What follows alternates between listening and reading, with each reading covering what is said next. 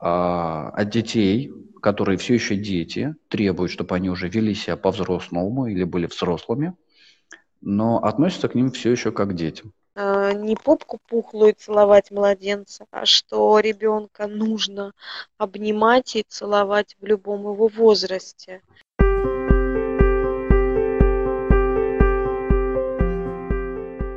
Сегодня а, мы говорим с Натальей Крыловой, моим другом, коллегой, партнером а, и просто замечательным человеком на тему страхов родителей, их контакт с детьми, контроль, суицид, вопросы, связанные с алкоголем, наркотиками и так далее, и другие. Соответственно, все, кто нас сейчас смотрит, у вас есть возможность задавать ваши вопросы – а, в прямом эфире, и мы постараемся на них ответить. А пока что начнем. А, чем, в общем-то, обусловлен для меня выбор этой темы? Ко мне стали приходить подростки. Ну как, не сами, мне их стали приводить. Поломался, почините. И самое главное, чего мы боимся, это э, мы боимся суицида, синих китов и так далее. Ну, потому что подростки не контактные. И похоже, что это, э, ну, вот сегодняшняя наша тема касается детей, наверное, как это правильно сказать, э, школьный возраст, да? Старший ну, школьный, школьный возраст. возраст. Младший школьный, школьный да, возраст. да, да. Э, научным языке, языком пубертатный период. Да. да. Ну и, в общем-то, проблемы, связанные в основном, которые я описывал именно ну, с этим периодом. И я как раз вспоминаю на фоне, вот на фоне темы суицида, там, ну вот я ну, постоянно с ну, психоаналитиками общаюсь, и вот я спрашиваю, говорю, вот как диагностировать э, на интервью суицид? Он, ну вот на первом, при первом общении. Он мне говорит, диагностировать можно только по двум признакам. Совершенный суицид, ну как бы успешный и неуспешный. Вот, вот только тогда можно понять, что ну, есть суицид или нет невозможно продиагностировать, собирается он это сделать или нет. Подростка депрессивное состояние – это как норма вещей. Но это просто мнение, скорее я так. Ну, то есть есть куча техник, тестов, методик, но понятное дело, да, что по выявлению. Но опять же, они все не универсальны, к сожалению.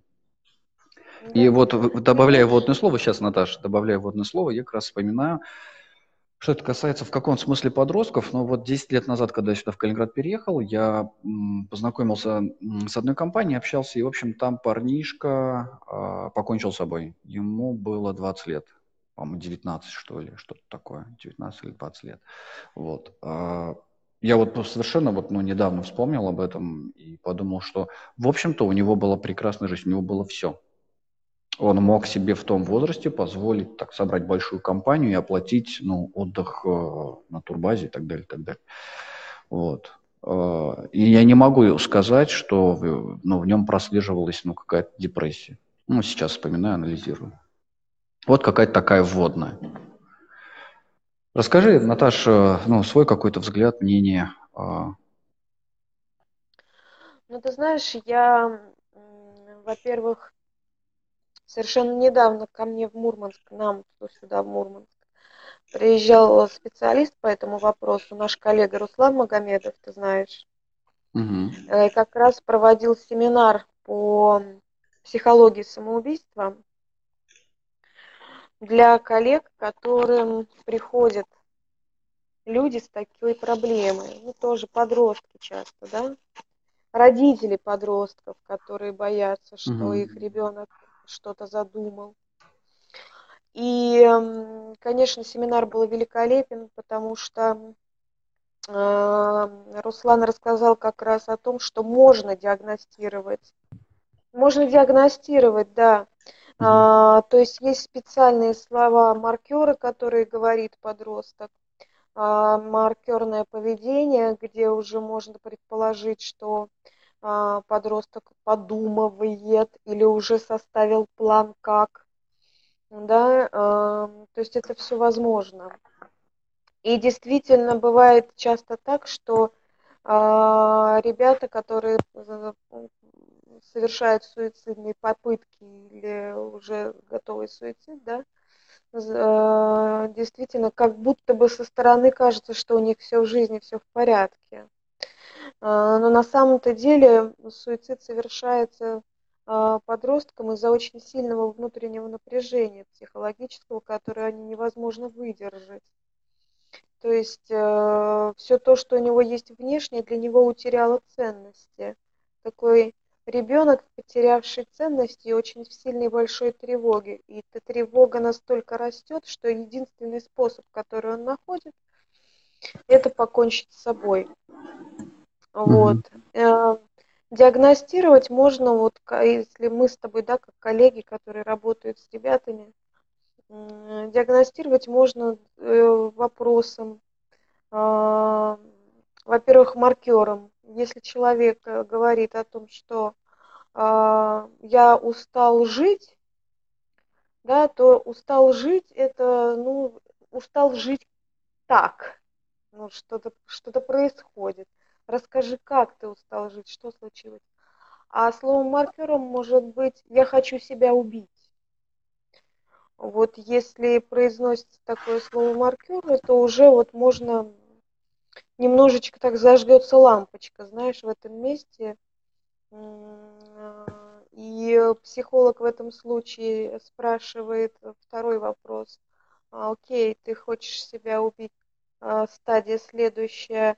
А ты подумываешь об этом или есть ли уже готовый план? Вот. И на самом деле чаще всего, почему ребята такие приходят к психологам, они бессознательно еще желают себя спасти. Да, ну, то есть суицидальное mm-hmm. поведение, суицидальное поведение это не естественный процесс психики.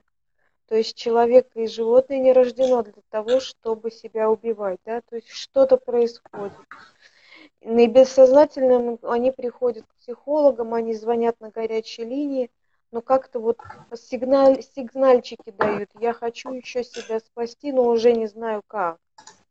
Угу. Вот. Э, ну, там очень много вещей, которые можно определить, как человек, как ребенок может уже подготавливаться к суициду и так далее. То есть очень много можно об этом рассказать.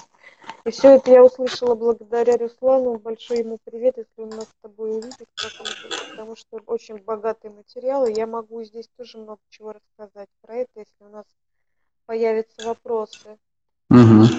Знаешь, я вот думаю, насколько э, вообще дети открыты к тому, чтобы самим начать говорить. Я согласен, когда психолог сам приходит к детскому психологу, подросток, да, а, и начинает об этом говорить, и тогда, да, он готов раскрываться. А, но скорее чаще всего тревожит же что? Как, какие-то именно скрытые, а, как же правильно это назвать, ну, неконтактные подростки, вследствие чего у родителей так много тревоги. А, это понятно, да, ты, да, это ну, все верно. Э, с родителями это обсуждать невозможно, потому что, скорее, это полезная информация сейчас будет для родителей, для детей, потому что а, от детей, которые все еще дети, требуют, чтобы они уже вели себя по-взрослому или были взрослыми, но относятся к ним все еще как детям. И у них совсем небольшой выбор, что делать. И у них, естественно, возникает куча напряжения – с которым они, правда, не могут справиться. Понятное дело, что суицид – это ну, край, край, это уже невозможность, неспособность. И, и конечно, здесь ну, немаловажно сказать про слово «безопасность», которую, видимо, они не ощущают в семье, в контакте с родителями, где можно прийти и об этом поговорить или рассказать.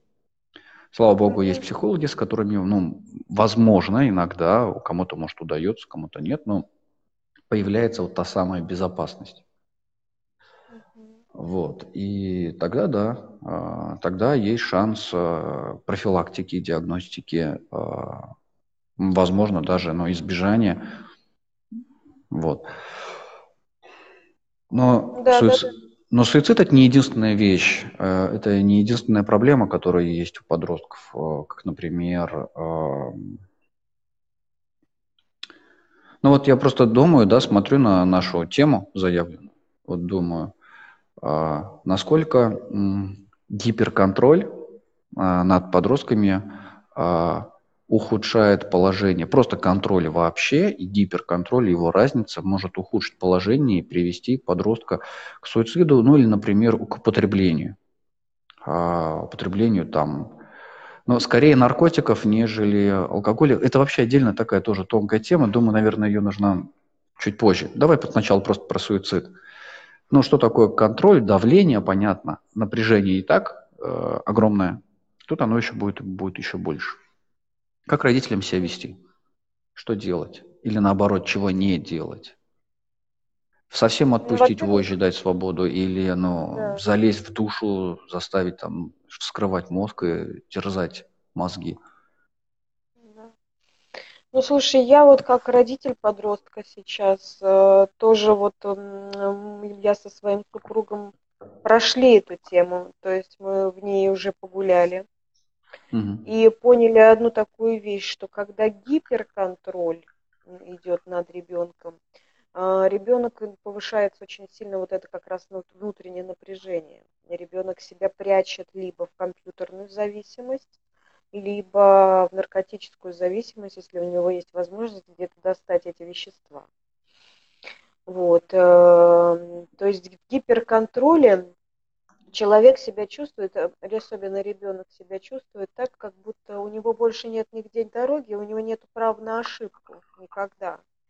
А, потому что гиперконтроль звучит так от родителя. Ты должен и обязан делать так, как я сказал. То есть это полное удушение такое, да, вот если брать так как метафоры. И тогда нету хоть ни грамульки свободы. И, и единственный способ освободиться, как будто бы от этого гиперконтроля, уйти в фантазии, ну да, вот это mm-hmm. галлюциногенные препараты какие-то, либо уйти из жизни. Вот. А если совсем не, не ну, как сказать, совсем убрать контроль, да, то у ребенка, у подростка происходит еще дезорганизация а, его поведения, потому что он еще только учится создавать границы. И ему нужно просто чуть-чуть помогать. Чуть-чуть помогать, например, будить вас столько-то. А, чуть-чуть помогать, например, контролировать не то, что, ах, как ты сделал там уроки, что ты там опять там писал, какой у тебя кривой почерк а контролировать время, там, э, что, например, твое время сейчас уроков, определи себе сам, сколько тебе надо, чтобы ты сделал эту географию, алгебру, геометрию, чтобы ребенок учился выставлять границы времени, и он понимал, что его спрашивают, то есть ему не задают такую указку, там, ты должен и обязан это сделать сейчас в течение двух часов, да, и ребенок опять в напряжении а сколько тебе нужно времени, да? Есть ощущение более свободного тогда, тогда полет, есть ощущение выбора, что мне дали, э, что мне дали слово. Такой ребенок, которому дают выбор его границ, э, меньше склонен к уходу в девиантное поведение. Угу. Совсем без границ тоже нельзя. Помогать им. То есть и нам, мы своего сына спросили, ему 14 он просыпал школу, вот, но не, мог контролировать этот момент. И мы спросили, как тебе помочь в этом? Ну, мы, мы готовы, там, я и папа, мы готовы тебя будить, ставить будильник. Давай, как тебе, в какое время тебе удобно будет вставать, чтобы ты еще повалялся в постели, там, посмотрел свой YouTube первые 15 минут, да, пошел позавтракал и так далее. И ребенок сам определяет, мам, будили, там, папа, разбуди меня во столько-то, я еще хочу поваляться, посмотреть своих любимых блогеров, а потом собираться в школу. И это произошло, произошло очень успешно. А, то есть сейчас у нашего ребенка сформировались границы, потому что у него есть выбор и право mm-hmm. на ошибку.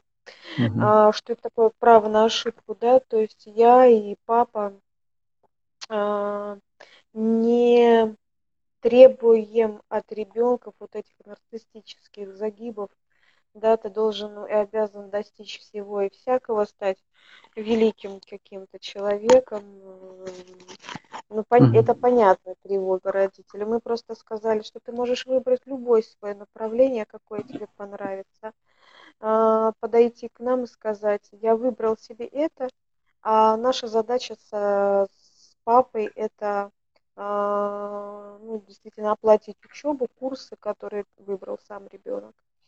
Вот. И э, иметь право на ошибку – это не ругать сильно за двойки или за тройки, и да не дай бог еще, боже мой, за четверки. Вот, то есть э, я сказала своему ребенку, я тебе разрешаю ошибаться. Я тебе разрешаю ошибаться.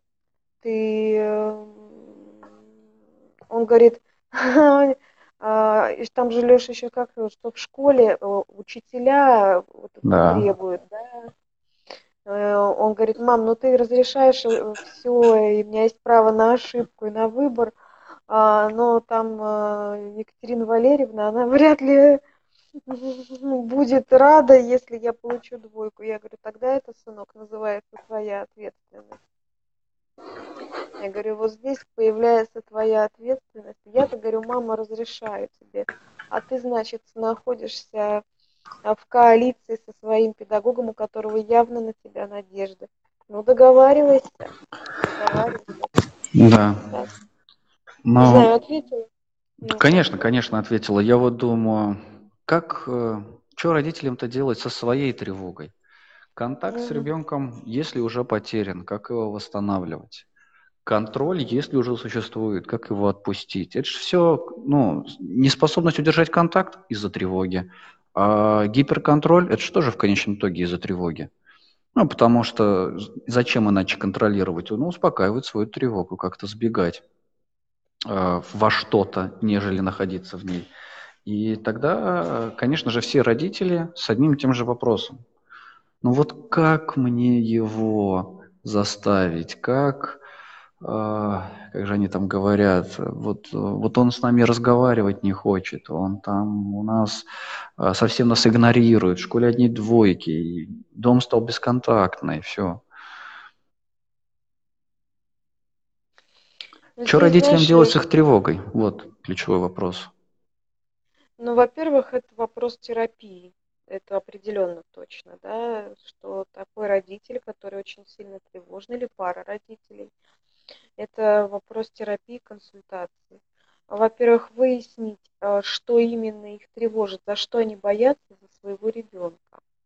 Mm-hmm. И за что они боятся за самих себя рядом с их ребенком. Mm-hmm. Там же про страхи, да, вот он ушел, у них же частый ответ у родителей, я боюсь, что он с собой что-то сделает. Это частый ответ. Я говорю, а что он с собой сделает? Ну, мало ли, там, сопьется, станет неудачником, там, не знаю. А социальным будет, наркоманом. Социальным наркоманом, да, будет вот...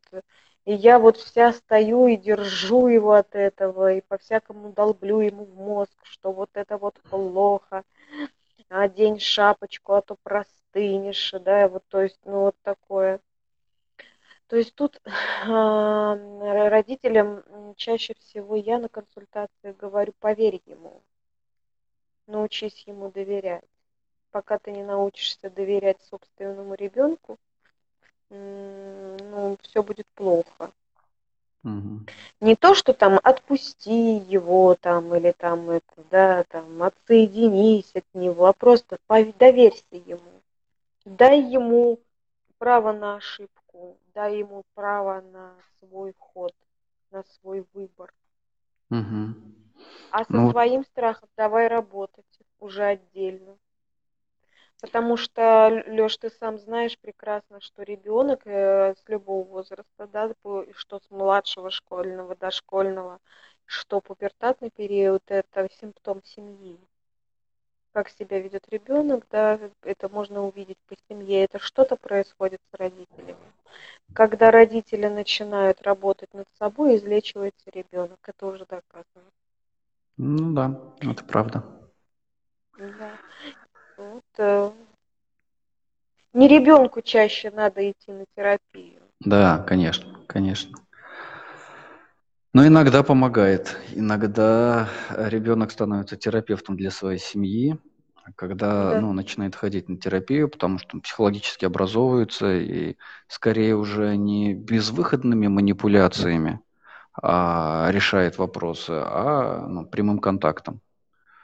Угу. Вот. Что-то у меня в голове крутилось. А, по поводу сепарации.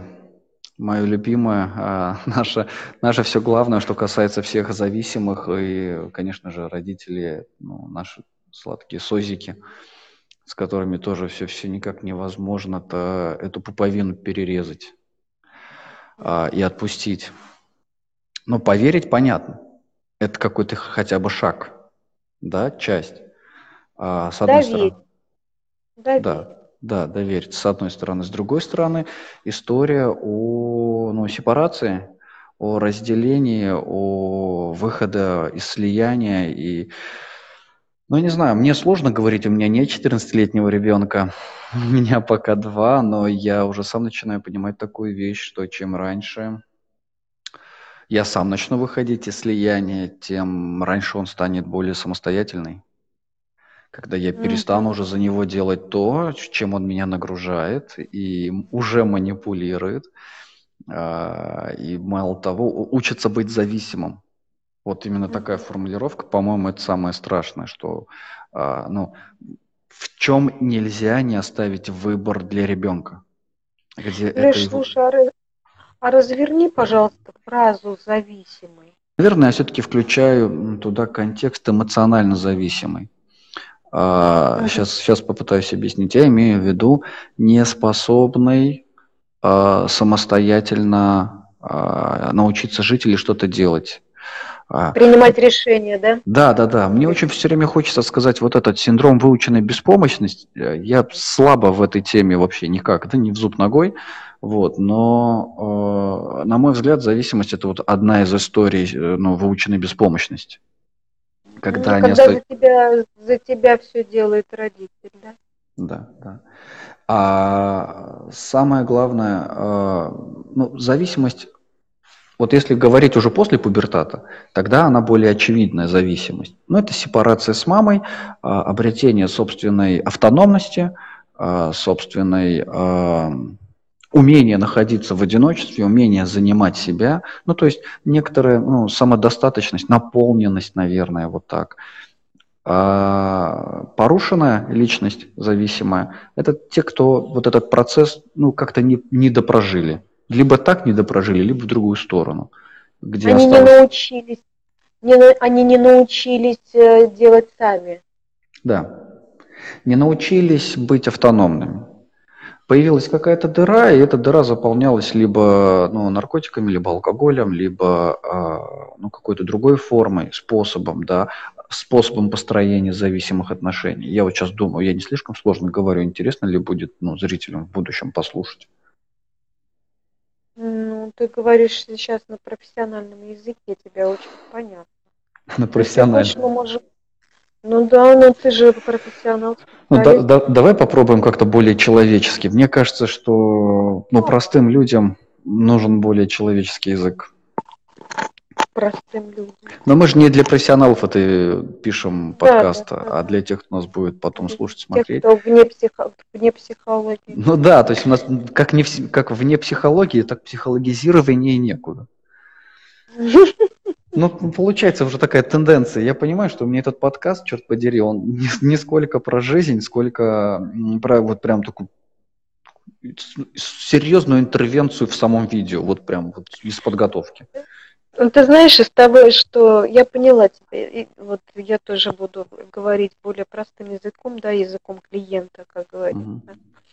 Из того, что я сейчас вот от тебя услышала, очень важную вещь про автономность, а, и ты сказал о том, что тебе важно первому научиться отделиться от ребенка, да, от него отстать, так сказать. Да, да. А, так, задача тогда родителя получается, это не хлопать по, по башке за какие Наташ, ты пропала. извини, мне позвонили. А, так, давай еще раз. Э, задача родителей – это не хлопать по башке. И погромче, пожалуйста. По башке. А, научать ребенка. То есть задача родителя на самом деле учить. Учить всему, учить как, э, во-первых, учить сначала играть с ним, учить играть, Хотя ребенок сам э, бывает э, играет в свои игры, живет в своем мире, но даже с игрушками взрослый знакомит ребенка. Учить mm-hmm. его э, самому по себе пожарить э, яишенку, попозже yeah. уже достать из холодильника, разогреть себе пищу. Э, не делать это уже за, все время за ребенка, вот как ты говоришь, да, Угу. Еще даже уже в 15-16 лет они не могут себя обслуживать сами, да, ребята. Ну, потому что надо потом, вот, например, у меня вот так вот, мама, мама, хочу есть. Я говорю, сынок, все в холодильнике, э, постоянно, я все приготовила, встань и разогрей. Все, он, знаешь, что сказал? А я хочу твоей заботы. Какой манипулятор. Но с тем не менее, но тем не менее, мы всегда даем ребенку задание, когда мы с мужем куда-то едем, а он дома, старший. Мы звоним и говорим, сын, мы сейчас подъезжаем к дому, пожалуйста, накрой на стол, разогрей на всех суп, там, второе, сейчас приедем, будем все кушать, садиться. Он говорит, окей, без проблем. Вот, то есть э, не приезжать домой и бежать маме, там, не знаю, еще снимая с себя шапку и пальто. Я сейчас всем все разогрею. Uh-huh. А можно дать э, спокойно, это уход за семьей, чтобы ребенок тоже включался, ухаживал за семьей. Просто дать задание, сын, мы голодные, накрой на стол, давай покушаем вместе. Угу. И знаешь, еще такая вещь, уход, ты рассказал сейчас, очень тоже я от тебя услышала, когда ребенок закрывается, да, весь. А, вот, например, у нас такая практика получилась. Все. Я же все из своего опыта рассказываю, да, угу. из чего же еще. А, получилось быть более ближе, когда мы садимся а, кушать, например, кушать без гаджетов. Угу. Все. Мы, от, мы откладываем все гаджеты, от, гаджеты в сторону, мы просто в ритуале э, болтаем за столом, просто как дела. А, а раньше было так, что это был вот симптом, который я обнаружила в нашей семье. Я сажусь с телефоном, что-то там рыскую, ем. Ребенок садится со своими там дядечками из Ютуба которые что-то интересное рассказывают. Там супруг у меня, он, он меня вообще на это злился. Угу. Он единственный бесился и говорил, ну когда же все это кончится? И мы решили внести в ритуалы. Мы не садимся с телефонами. Не... Да, вот Марианна спрашивает. Привет, Марианна. У меня сыну вчера 13 лет было. Я задумалась, как ограничить взаимодействие с гаджетами, стимулировать живое общение со сверстниками. Ой, как я тебя понимаю, ты просто даже не представляешь как. А, потому что, ну, во-первых, на гаджет а, мы договорились, э, не ругаясь, мы договорились о том, что в 9 часов вечера, это, было, это прям была ломка, в 9 часов вечера ты его отдаешь мне или кладешь вот сюда в комнату, и заряж... он, он будет заряжаться, и дальше просто не берешь его в руки, посвяти это время себе одному. Им как-то ребяткам трудновато оставаться друг, а, ну, вот самим собой. Я говорю сыну, говорю, слушай, а тебе что, с самим собой не интересно, что ли, да? Вот, э, почему их все время туда тянет? Им все время нужно взаимодействие с кем-то, вот, да? А когда они находятся самим собой, и это такой очень важный период, они начинают себя как раз и искать, они себя находят. И получилось так, когда мы ограничили ребенка в, во временных рамках пользования гаджетами, ребенок сам нашел себе занятия. Он увлекся гитарой, он начал искать себе занятия, он начал смотреть э, книги, начал просить покупать определенные ему книги, а, манги, все вот эти вот их а, анимешки там и все вот это.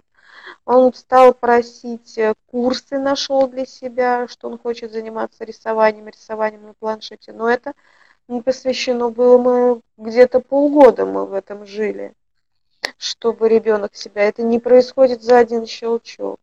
Э, надо быть готовым к тому, что ты встретишься с большой ломкой его, и вот эту ломку э, надо с ним пережить. Я, мы, мы переживали, знаешь как, мы говорили, давай вместе э, что-нибудь посмотрим, давай вместе во что-нибудь поиграем. А, к ребенку, кстати, с помощью гаджета можно пролезть к нему в доверие. Ну, пролезть плохое словечко, да, как будто так втиснуться, да, но тем не менее. А, очень забавно и интересно выходит, когда ты начинаешь с ним интересоваться тем, что он смотрит, или играть в те игры, в которые он играет. Это вот у нас папа такую хитрость придумал. А он говорит, слушай, дай поиграть, а, это свои вот эти вот стрелялки, что там происходит. А я попросила ребенка вот эти книги, которые аниме сейчас.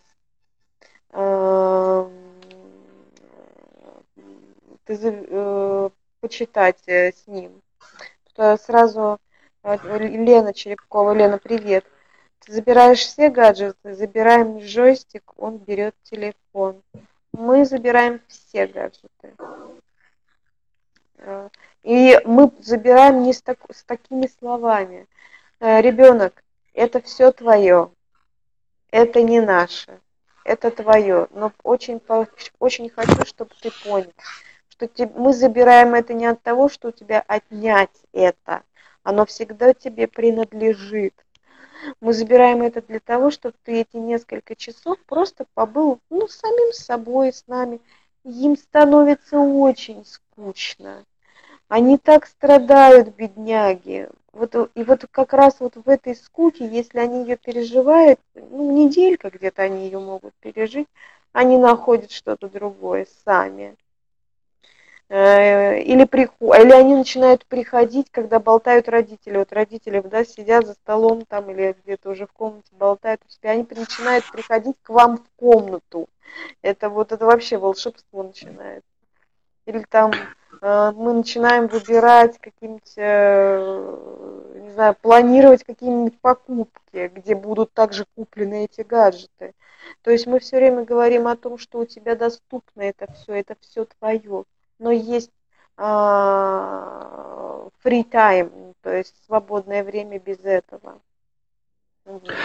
Наташ, вообще, ты говоришь вообще прекрасные, замечательные вещи. Я понимаю, как это может помогать родителям э, заниматься профилактикой от зависимости, той же самой игровой зависимости, потому что вот эта вот неспособность э, быть без контакта, это как раз-таки речь об умении быть самим собой, это речь про автономность, про способность э, ну, занимать себя самим собой. Вот. И э, основная моя, например, работа с зависимыми, когда я вот свою группу веду сейчас, а ты же не... Нет, ну ты в курсе. Вот. А, то мы, в общем-то, работаем над организацией собственного досуга, с чем, в общем-то, у всех зависимых есть проблема. Организация собственного да. досуга, самостоятельная. Не так, как раньше, там, мама за ручку поведет еще что-то. И невероятно много сопротивления начать организовывать свой досуг. Но в данном случае, если мы, я говорю про зависимых, про алко- или наркозависимых, то без употребления, да, какие-либо действия, деятельность. А для игровой зависимости а, или для ну, подростков, которые вот находятся в этой зависимости от гаджетов, собственно говоря, без вот этих самых гаджетов. Потому что они заполняют ту самую пустоту, которую ребенок пока что еще в своей голове не сформировал. Ну, вот. И ребята, ребята, коллеги, родители, а, будьте готовы к тому, что ваш ребенок а, вылезет из своей комнаты и начнет просто быть сумасшедшим. Это в каком плане? Он начнет ваше внимание просто забирать, рвать вас отовсюду. Он начнет, э, мам, смотри, мама вот так, начинаю, они начинают дергаться, у них начинается трясучка, они начинают там танцевать подо что-то. То есть, и это очень важный процесс, очень нужный. То есть у них освобождается энергия этого, нельзя пугаться ни в коем случае.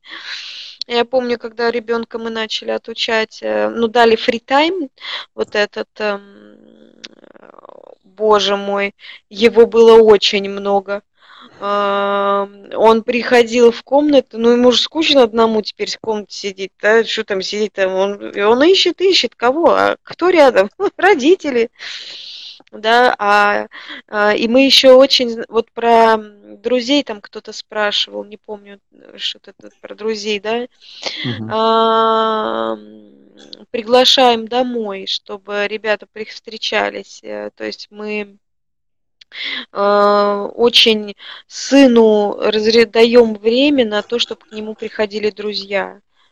А, а, хоть и друзья, потом они у них сидят друг у друга в гаджетах. То есть заходишь в комнату, друзья в гаджетах.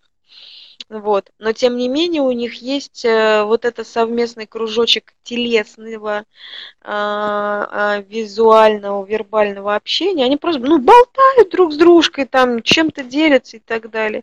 То есть очень здорово при, приглашать друзей, ребенка к себе домой и сказать, слушай, ну если тебе там, кто с кем то там дружишь, интересоваться друзьями, это очень важный пункт для них. Причем интересоваться друзьями не с такой штукой, как что это у тебя там за Паша появился, да, вот это. А он курит, а он пьет, а, а он да, с девочками гуляет, кто а его кто, родители? А кто его родители? Сколько они зарабатывают, да, кем они работают. А просто, а что за мальчик-то? Чем, ну, чем он увлекается? Что за Паша? Расскажи. Ну, и он говорит, да, ну, вот так вот, да, общаюсь. Слушай, ну, если что, пригласи домой, поиграйте в вашу игрушку, да, там, в гаджеты свои поиграйте, пообщайтесь.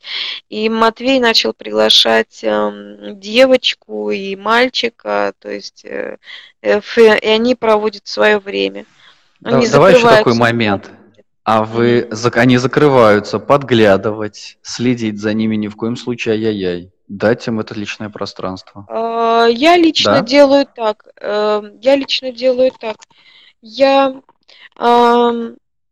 во-первых, я их встречаю в двери всегда здороваюсь э, и со своим ребенком. Ну, с ребенком, естественно, влетает, говорит, ма, хай, хай мам, э, я сегодня там с Дианой. Можно? Я говорю, я говорю, конечно, можно. Привет, Диана, проходи. Там, ребят, говорю, чай есть горячий, шоколадки, чего хотите, может, что-то перекусить.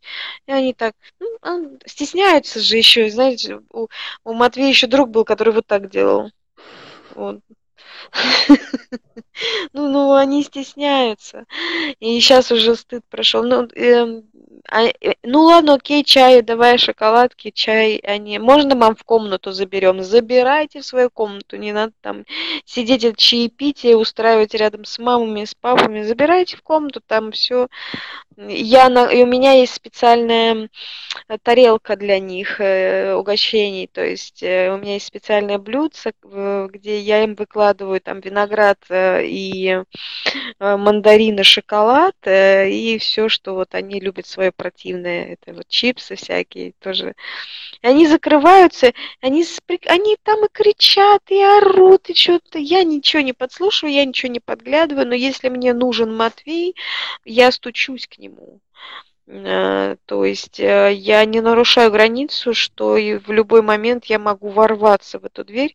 Я стучусь, и тем самым я взращиваю доверие своего ребенка к себе и доверие его друзей э, к себе. Я смотрю, какие друзья, я естественно диагностирую ребенка, который пришел, ну, как диагностирую взглядом. Смотрю, там мальчик такой, там приходил грустный, там, я спрашивал, все нормально, нормально, что грустишь? Ну, вот прям сразу так, ну ничего, что. Вот смотри, мне вот. кажется, ты сейчас очень важную вещь сказала про э, взращиваешь доверие.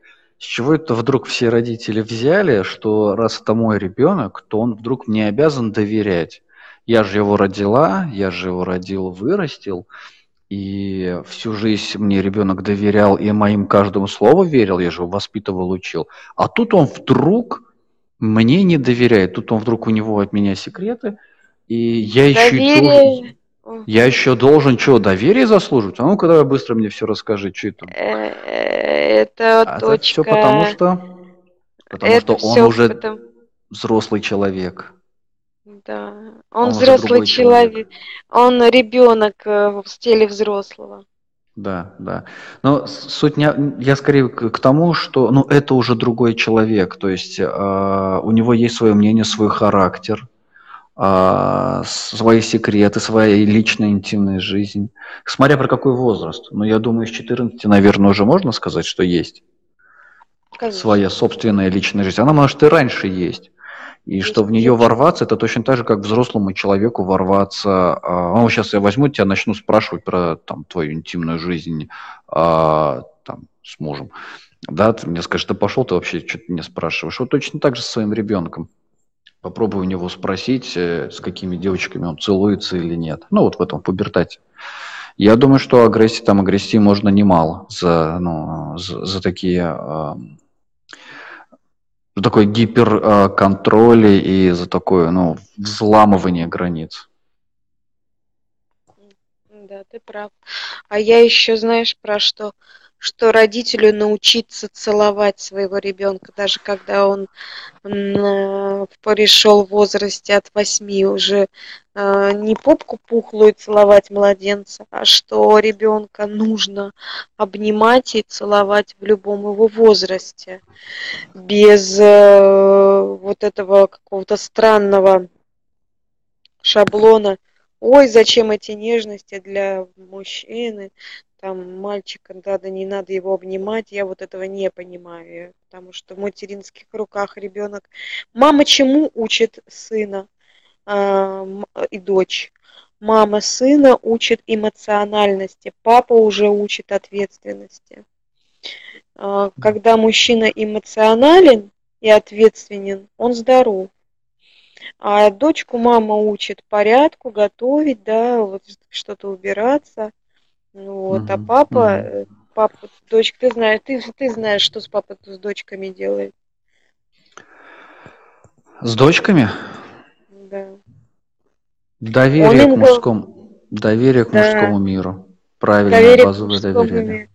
Да. То, что, ну, и, наверное, в первую очередь доверие, ну, к, вообще к себе, что дочка знала, что к отцу всегда можно прийти и попросить помощи, что папа защитит, поддержит, поможет.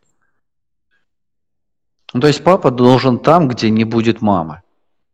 А, mm-hmm. Если мама повсюду, ну, то папа есть там, где э, мама тонкая, там, где мама mm-hmm. не хватает. То есть вот он ну, прикрывает то чего, не, то, чего не делает мама. А мама повсюду все равно быть не может. А мама да. не может научить э, или рассказать про мужские манипуляции. А если и может, то это будет ну, уже скорее не история заботы, а вот это приглашение в женский мир будет немножко уже таким, ну, шатким, кривым. В каком смысле? Кривее. Ну, то есть я боюсь, что в таком месте мама для дочки может сделать э, э, ну, подарить, э, ну, травмировать ее, что ли, вызвать неблагожелательное отношение, недоверительное отношение к мужчинам. Создать э, миф об отце это да. называется. Да, спасибо. Созда... спасибо.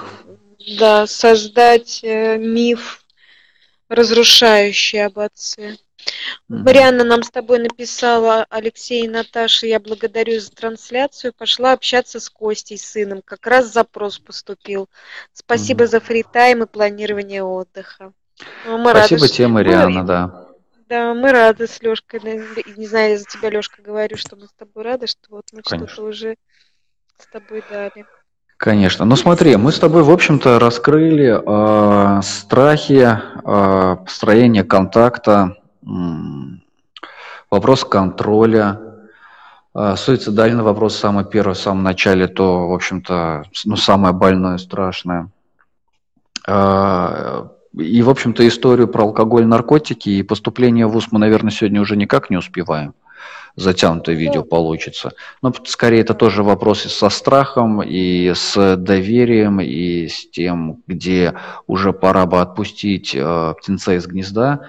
И мне бы очень хотелось, конечно, поговорить сегодня про э, вот этот э, феномен или синдром пустого гнезда, когда ребенок все-таки уже уходит из дома, и мама, или, ну, отец, я не знаю, как отцы, но матери, наверное, сильно переживают по этому поводу.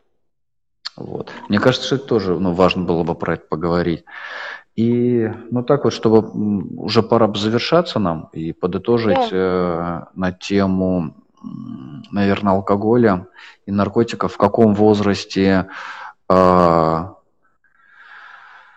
я вообще, а, в силу того, что я в наркодиспансере работаю, вообще бы не рекомендовал а, в, в рамках нашей профилактики категорически против а, всего.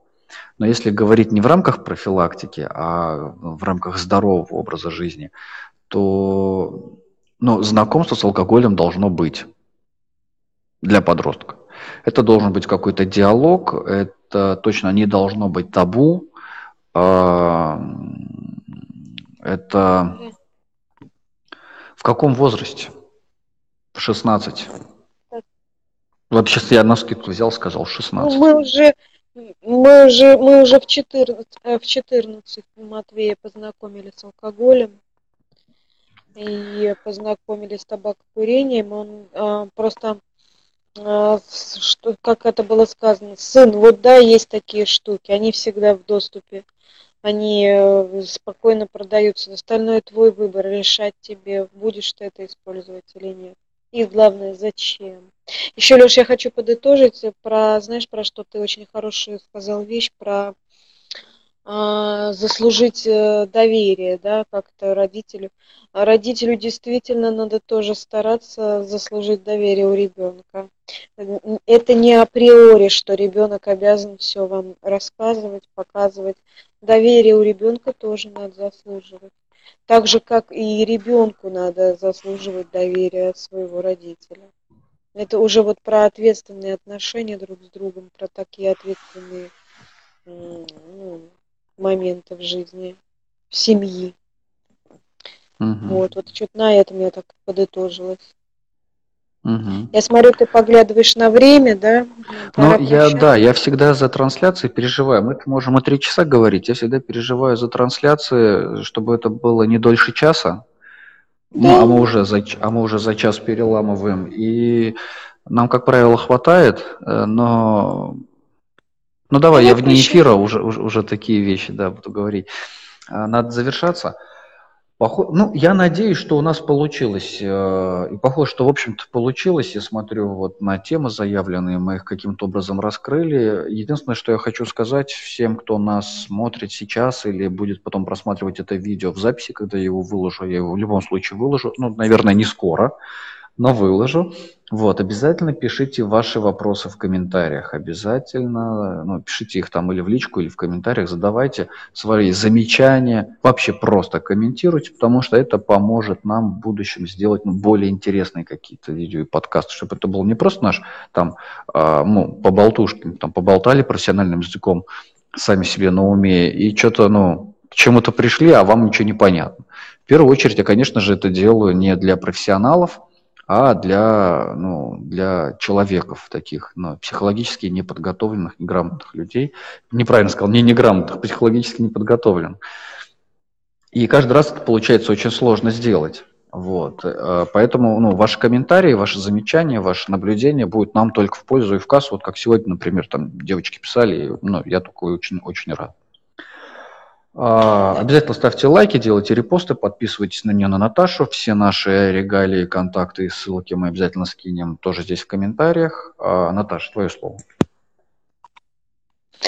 Я очень хочу поблагодарить тебя, Леш, за этот э, подкаст сегодняшний, потому что тема действительно моя, она только я вот в ней живу сейчас, полностью. Я смотрю, какие волшебные вещи происходят с моим ребенком, потому что не ребенок стал меняться, а стала меняться я и папа. Тогда стал меняться ребенок. И э, мне было комфортно, очень интересно с тобой сегодня провести этот подкаст. Спасибо тебе большое.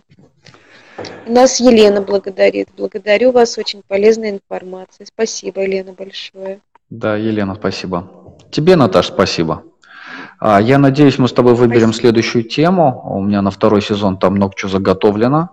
А, я была бы рада. Надо, надо посмотреть, выбрать что-нибудь еще. А, и для всех, кто нас сейчас ну, смотрит или будет смотреть уже в записи, я заканчиваю, что я постараюсь каждую неделю делать такой подкаст.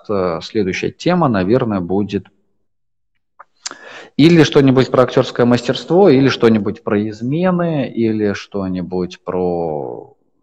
Что-то там было еще, я уже не помню. Там 10 тем у меня. Вот. Можно про, проговорить про смерть. Да, про смерть тоже очень важно поговорить, про а, расставание и отпускание. Наталья нам да. говорит спасибо. И вам спасибо, Наталья, за просмотры. Мы будем вам благодарны за ваши лайки и репосты. Давай, Наташа, завершаться. А... Давай. Есть ли у тебя какой-то, подожди, Наташ, есть ли у тебя какой-нибудь проект, который бы ты хотела сейчас прорекламировать для тех, кто будет смотреть, такой долгосрочный, который? Ну, я обучаю метафорическим ассоциативным картам. У меня онлайн-курс очень хороший. Он уже сейчас подходит к концу. А, я обучаю коллег, психологов и людей, которым просто интересно саморазвитие, как это сделать с помощью метафорических ассоциативных карт. Следите за этим на моих страничках, всегда будет реклама. Когда у тебя будет следующий курс? Набор. В этом году будешь набирать? Курс в этом году, да, вот сейчас завершается первая группа скоро, и, наверное, вот где-то май будет вторая группа уже. Там первая группа большая, очень 131 человек. Вот, угу. получилось. И вот вторая группа тоже, наверное, будет ну, такая хорошая, я думаю. Приходите учиться, буду очень рада. Круто, круто. А я, в свою очередь, скажу, что прямо сейчас э, у меня долгосрочный проект – это э, мужской клуб, закрытая группа, именно закрытая для мужчин. А ребята собираются потихоньку, мы стараемся сделать ее небольшую. Это психодинамическая, психотерапевтическая группа исключительно для мужчин. А самый молодой – 17 лет. А, очень ему будет это полезно. Самый взрослый – 44. Вот, э, да, мужики про мужские роли, мужскую идентичность, выстраивание контактов, выстраивание границ, э, мужскую самость и мужской мир. Вот такой вот проект. Это один. И второй, второй проект какой? Какой, Наташа, я забыл. А, Не знаю, у тебя всегда куча проектов. Да, их вообще, да. А, ну, в общем, ладно, это пока что один проект. На, на следующей трансляции я расскажу про другой, себя немножко порекламирую. Вот. Я думаю, на этом точно все. Мы теперь точно можем с чистой душой завершаться. И всем спасибо, до новых встреч, пока-пока. Пишите комментарии, ставьте лайки, подписывайтесь на нас всех. Спасибо. Пока. Пока.